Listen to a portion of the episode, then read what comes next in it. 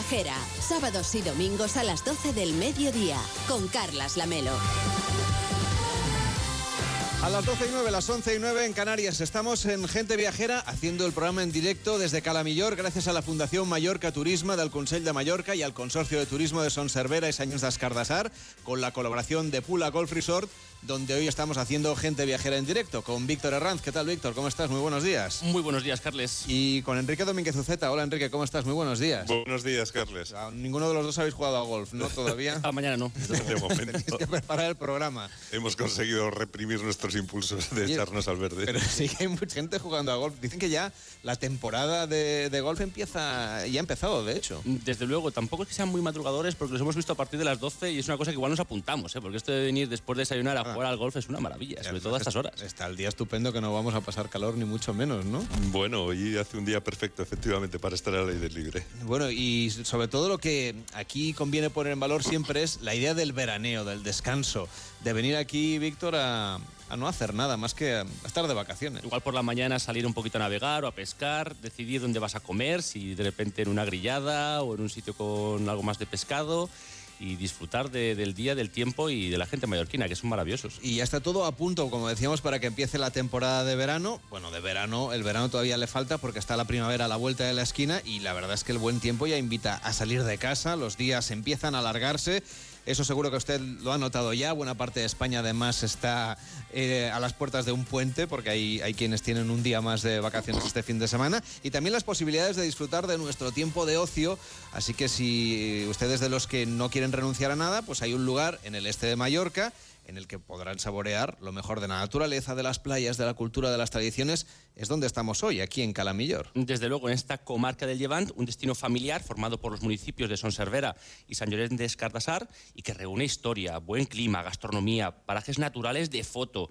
Cuenta además con una amplia red de alojamientos e instalaciones para el deporte y el ocio y recibe viajeros durante todo el año. Pues para gestionar esta promoción y el fomento del turismo en este destino se creó en 2013 su consorcio de turismo, y por eso nos acompañan Pep Sarvera, que es concejal de turismo de Son Sarvera. ¿Cómo está? Muy buenos días. Hola, muy buenos días. ¿Qué y, tal? y Bien. también Colau Bordal, que es concejal de turismo de San Llorenç de Escardasar y presidente del consorcio de Calamillor. ¿Cómo está? Muy buenos días. Muy buenos días. Eh, ya decía que, mm, que ya lo tienen casi todo a punto, ¿no? Que están los operarios ahí ultimando los detalles porque es como una boda a la que van a llegar los novios que en este caso son los viajeros que, que ya están empezando a llegar, ¿no? Los hoteles se van abriendo paulatinamente. Creo que el próximo fin de semana ya va a ser casi casi el, el arranque de la temporada, ¿no? Sí, sí, se ve un entusiasmo muy aparente. Es decir, después de estos dos años también de pandemia, a pesar de que el año pasado ya fue mejor, pero sí que ves a tanto a personal que digo que, negocios que tengan souvenirs, bares, restaurantes, incluso hoteles que, que sí que lo acogen con mucha más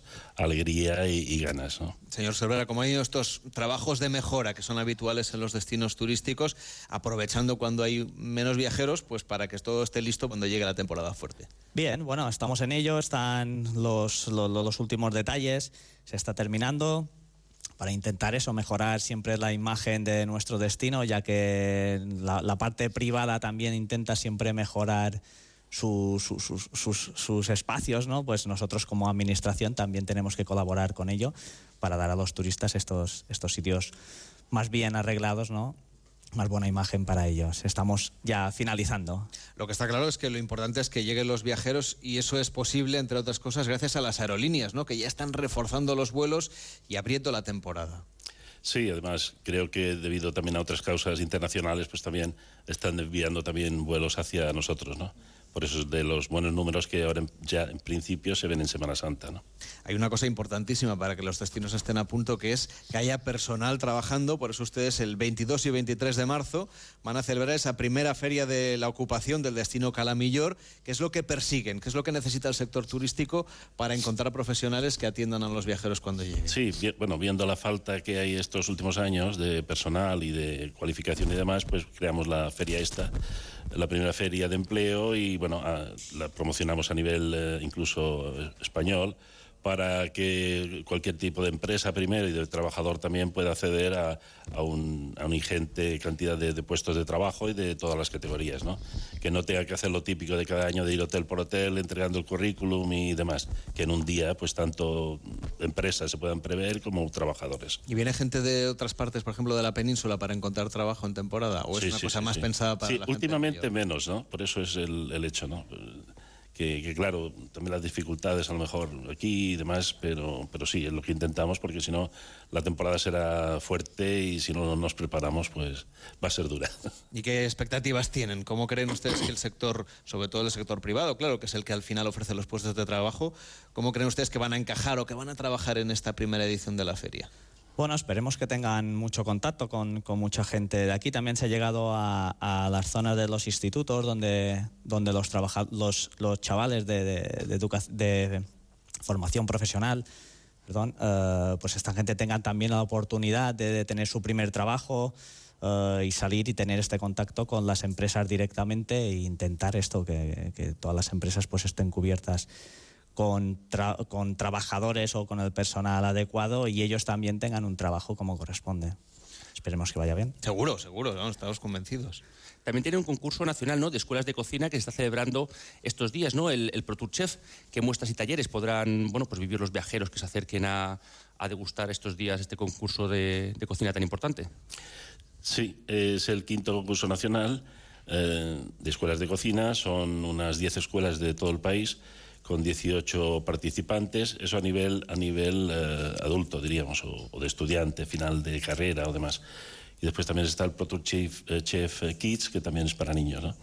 Y bueno, es, son tres, cuatro días que empezó ayer, el, el, fin de semana.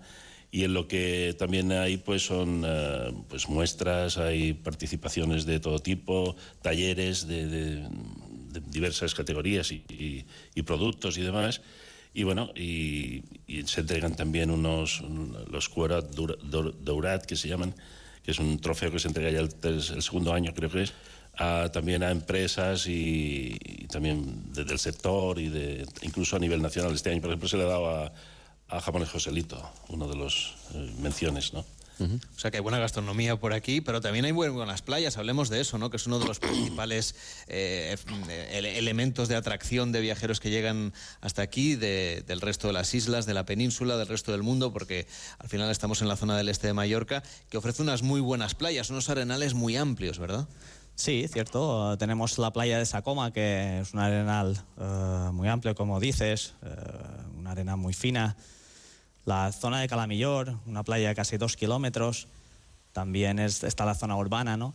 Pero después también tam tenemos en la zona de la Costa de los Pinos, playa de Semorjal.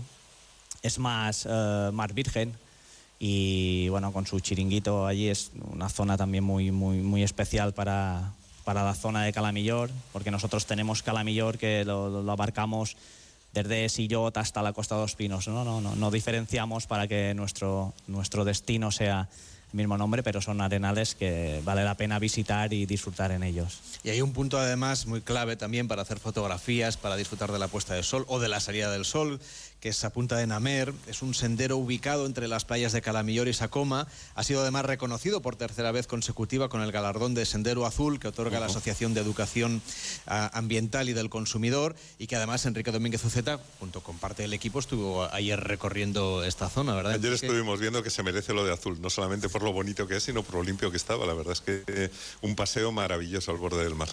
Oiga, ¿qué, ¿qué, requisitos tiene que cumplir un sendero como este para que le den este reconocimiento? Pues eh, en principio lo que hemos dicho, ¿no? que, que estén en relación con la naturaleza y que, no, pues como veis, no hay construcciones, no hay, no hay suciedad, no está todo bien cuidado y demás. Es, creo que es lo más importante. Decir que eso, que, que este enclave este enclave es primordial porque nos, es decir, nos, nos une los dos lados de la playa, la playa de Sacoma y la playa de Caramillor. Decir, tú puedes ir de una playa a otra a través de, este enclave. Y decir que bueno, en nuestros municipios pues es también es una condición sine qua non el tema de la sostenibilidad y, ecología, ¿no? Es decir, que, que en, reciclaje, por ejemplo, somos de los ayuntamientos turísticos que más reciclamos de, Baleares. También decir que repercutimos los impuestos sobre los, los grandes productores de, de, de, de, productos de, de basuras y demás.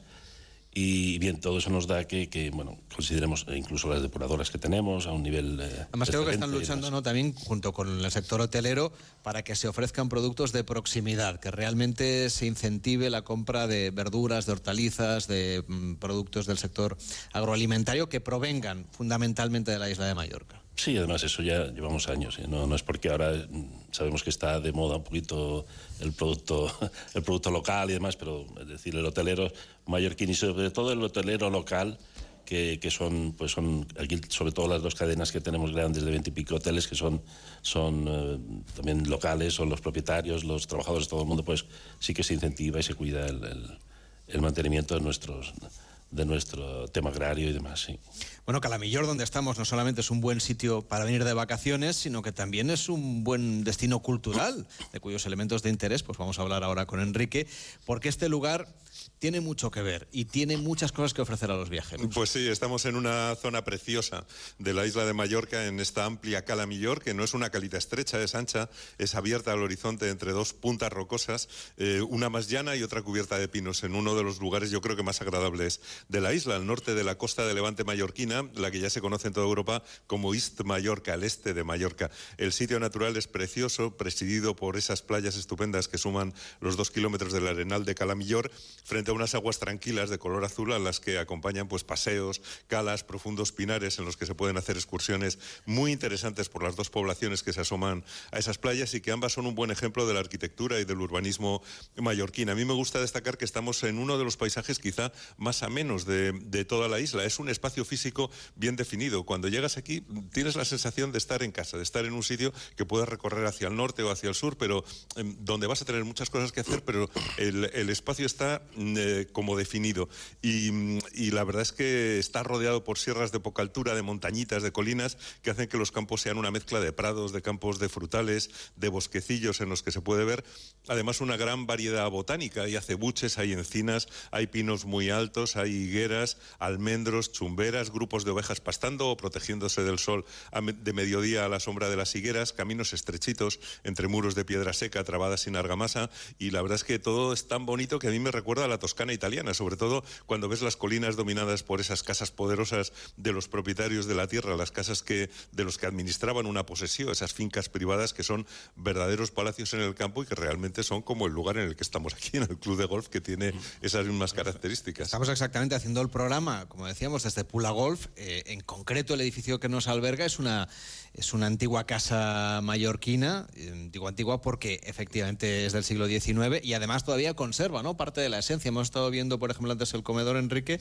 bueno, lo que había sido la cocina, la estancia, digamos, donde solía vivir, supongo, la enorme familia. cocina con esa chimenea que te das cuenta de que, claro, el, el sentido de hogar lo tiene lo que está alrededor del calor del fuego de la chimenea. Y la verdad es que estamos aquí, que yo, yo me quedaría a trabajar aquí toda la temporada. Bueno, estamos en una sonoridad estupenda, lo comentábamos ayer, ¿no? Qué bien suena un lugar que está hecho todo de piedra. Sí, Que- efectivamente. que suena maravillosamente. Oye, estos palacios privados, lugares, lugares como este, ¿no? Que, que son casas de campo que se reparten alrededor de estos dos municipios que comparten en realidad el territorio de Calamillor, los podemos encontrar en ambos lugares. ¿verdad? Pues sí, que son dos pueblos auténticamente mallorquines, San Llorenç de Cardasar y Son Cervera, que son verdaderamente encantadores, tranquilos. Cuando paseas por ellos te das cuenta de, de la calidad del patrimonio residencial edificado. Están limpios, están impecables, están perfectos para deambular con calma, sin prisa, sentándote en alguna de las terrazas de sus plazas, entrando a ver sus iglesias si tienes la suerte de que estén abiertas cuando pasas por allí, o para ir descubriendo la manera en que se hicieron estos pueblos, siempre mm, separados de la primera línea de costa, rodeados por los campos que sustentaban una economía principalmente agrícola, con, con casas de piedra rodeando el centro, la plaza principal donde suele estar el ayuntamiento, siempre al lado de la iglesia, y la verdad que es un gusto perderse por esas calles estrechas entre, entre estas casas de formas cúbicas, sencillas, son, son casas como muy claras, ¿no? casi infantiles en, en el diseño, eh, muy elementales en, en ese limpio trazado de los muros planos, las ventanas simétricas, esas contraventanas tradicionales de lamas horizontales que sirven para cerrar y para ventilar y también para ver y no ser vistos, que es importante, esas típicas persianas mallorquinas. Y es un gusto también contemplar esas casonas fuertes y discretas hechas con los materiales de la tierra, con, con la cálida piedra de Marés, que es una piedra rugosa y dorada propia de la isla, y los pinos también a mí me gusta que no solamente estén en los bosquecillos, sino que aparecen en los pueblos, en los jardines, dando sombra a las calles. Y bueno, pues todo eso hace muy agradable disfrutar de, pues de esa dulce calma que se respira en cualquier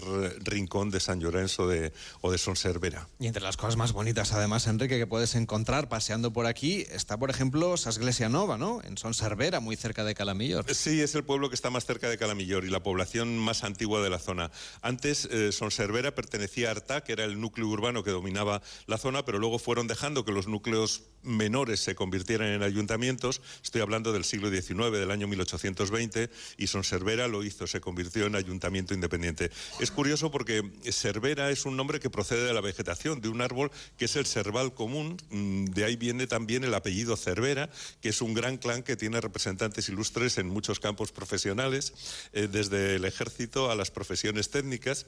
Pero, pero bueno, lo más interesante de Son Cervera quizás sea eh, Sesglesia Nova, la iglesia nueva, que es un templo gótico que se quedó inacabado, tiene poco más de un siglo, pero mm, que como no llegaron a cerrar por arriba, pues parece más la ruina de, de una enorme iglesia medieval que realmente una construcción inacabada. Es impresionante, es precioso, sobresale por encima de todos los edificios del pueblo y son los restos del proyecto inacabado de un discípulo de Gaudí, por cierto, de Rubio Belver, eh, que se empezó a construir pero no se terminó y es un templo cristiano en parte y un espacio cultural, pero en cualquier caso es un escenario espectacular, muy vistoso, que se suele utilizar para las bodas eh, y que es muy apreciado por los alemanes, claro, para ellos que tienen ese sentido casi del gótico y de la, y de la ruina romántica, poderse casar ahí, pues es una experiencia única. Está muy cerca de una agradable plaza que parece, aparece mm, presidida por la iglesia de San Juan Bautista, es un pueblo también con buenas casas particulares, cerca de un antiguo lavadero comunal que se conoce como el Rentadors y que cuenta con una fuente propia que servía para lavar la ropa, pero servía también para que los animales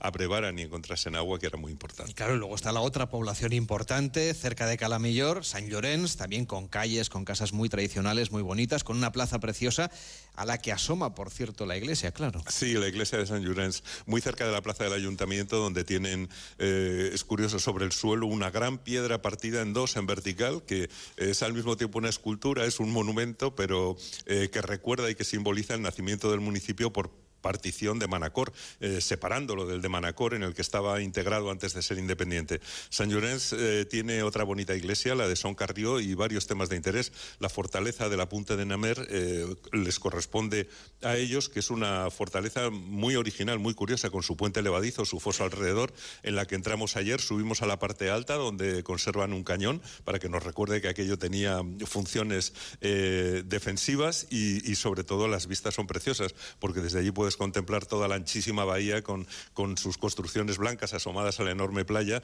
pero mm, lo excepcional, lo más interesante, yo creo, me parece que vamos a hablar luego de ello más extensamente, es el yacimiento arqueológico de Sillot, en el que se pueden ver los restos de un poblado talayótico, que no era un edificio, era un conjunto fortificado, con su torre, con dos santuarios, con una muralla, con casas, y que pertenece a esa cultura que ocupaba la isla de Mallorca mil años antes de Cristo, es decir, hace tres mil años. La verdad es que es muy impresionante. Es bastante mm, interesante verlo, además tan cerca de la playa, convertido en un parque público accesible junto a un pequeño museo muy interesante que vimos el año pasado y, que fue una experiencia fantástica. Señor Boral, supongo que vienen muchos viajeros también a la búsqueda de esa parte patrimonial, ¿no? Del recorrido de Calamillor.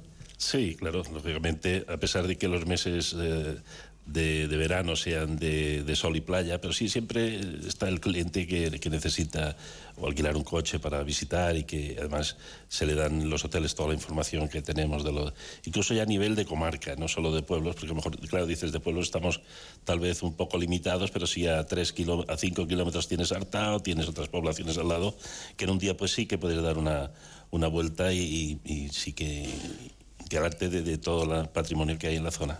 Y luego, señor Solvera, también está lo que decíamos al principio, ¿no? que es un poco el leitmotiv de venir aquí a Calamillor, que es ese placer de no hacer nada, de hacer vacaciones, vamos, de descansar. Sí, porque nos acostumbramos a ir de vacaciones y, parece que queremos hacer de todo y al final las vacaciones se trata de, de si quieres hacer o poder ofrecer todo lo que tenemos, pero que si no quieres hacer nada y quieres descansar, ven y está tranquilo y no necesitas hacer nada porque aquí lo tienes todo y puedes estar tranquilo. Y todo cerca, por ejemplo, porque estas construcciones talayóticas que nos decías antes, Enrique, están en todas partes, incluso dentro de este campo de golf, que quedan ahí unos restos, pero incluso anteriores eh, a estos talayots, que son tan típicos de Mallorca, tienes otras cosas que quieres compartir con la gente viajera. Bueno, sí, alguna cosita más, efectivamente. Es muy interesante. Ya sabes que el pasado es algo que vamos encontrando poco a poco. están excavando en varios yacimientos aquí alrededor del lugar donde estamos, de Calamillón, intentando entender mm, todo el conjunto de asentamientos prehistóricos y pretalayóticos de la zona. Se puede llegar al yacimiento de Mestre Ramón, donde, mm, desde donde se domina el paisaje. La verdad es que la vista desde allá arriba es muy bonita. Se ven las sierras, se ve la llanura, el trayecto del río, que seguramente te explica por qué aquí se asentaron desde hace tanto tiempo, porque había agua.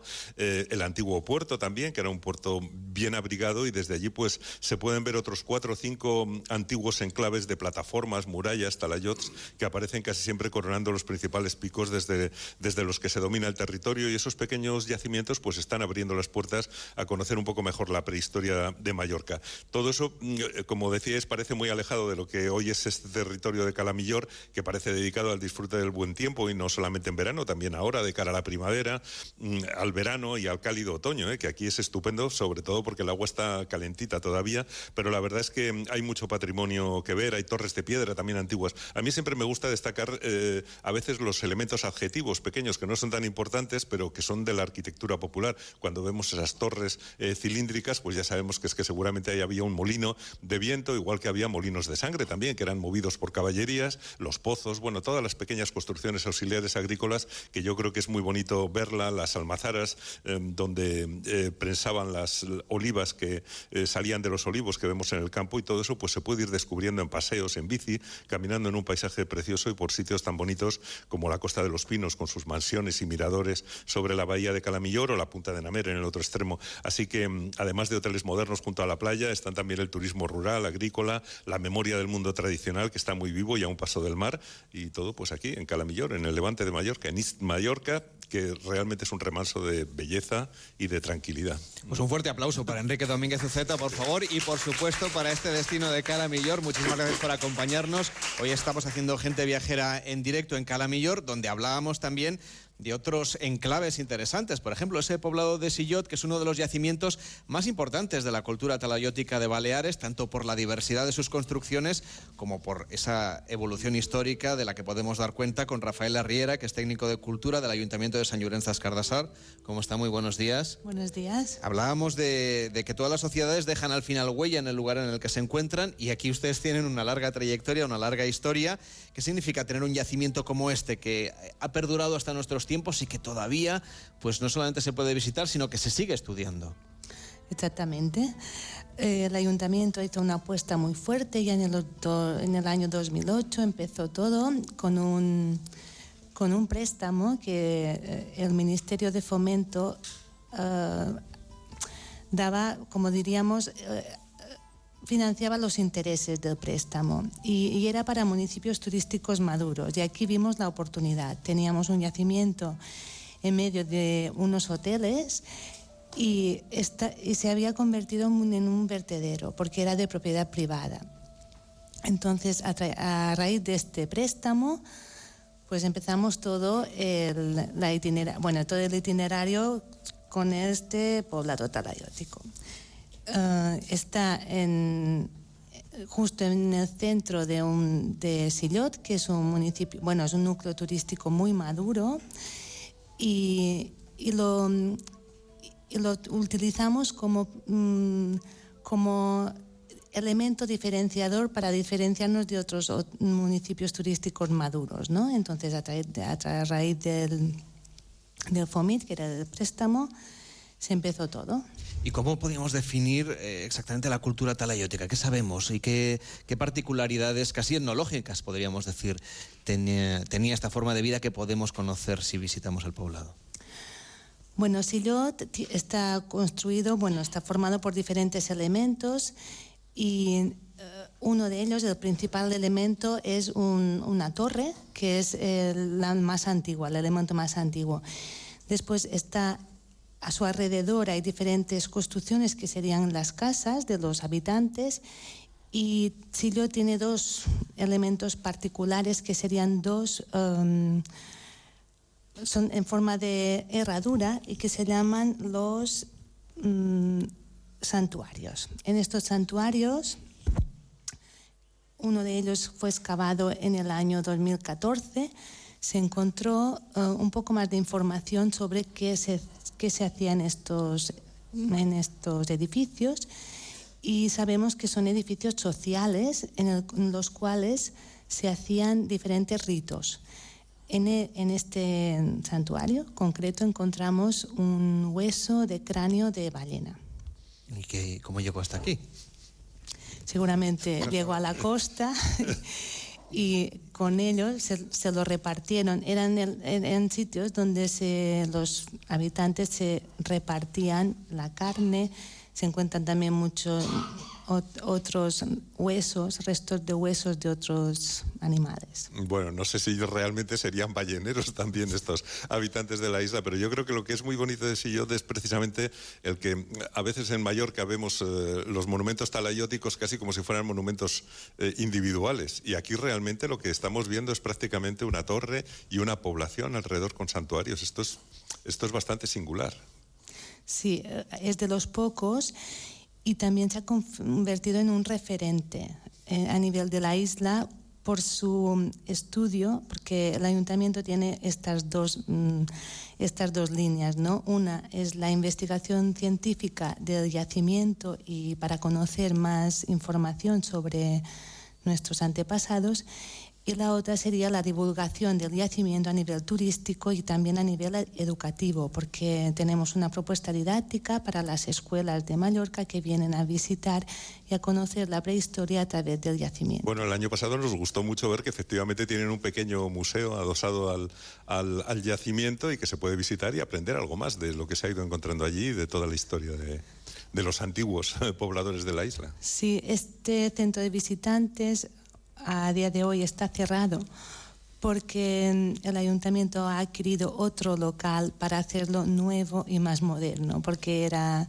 de alquiler y bueno, lo que hay que decir sí. es que aquí te puedes alquilar un apartamento sí. con vistas al yacimiento. Exactamente. Porque está realmente cerquísima de la playa y en una posición privilegiada. Pues nada, estamos recorriendo, como decíamos, esta zona de Calamillor. Estamos al este de Mallorca. Le agradecemos mucho a Rafael Larriera, técnico del Ayuntamiento de San Llorés de Escardasar, que nos haya acompañado mm. y que nos haya mostrado un poco cómo es este poblado prehistórico de Sillota. Hasta la próxima. Muy buenos días. Buenos días. Y Colabordals, concejal de Turismo de San Llorés de Escardasar y presidente del Consorcio de Calamillor. Gracias también por acompañarnos y por acercarle a toda la gente viajera lo que pueden hacer en este lugar, al este de Mallorca. Buenos días. Muy buenos días y nada, les esperamos aquí con mucho ardor. Claro que sí, Pep Cervera, concejal de turismo de Son Cervera, gracias por acompañarnos y por supuesto también con todo a punto ya para la temporada de verano, ¿verdad? Así es y esperemos que sea buena. Muchas gracias a vosotros. Son las 12 y 36, las 11 y 36 en Canarias. Estamos en Gente Viajera.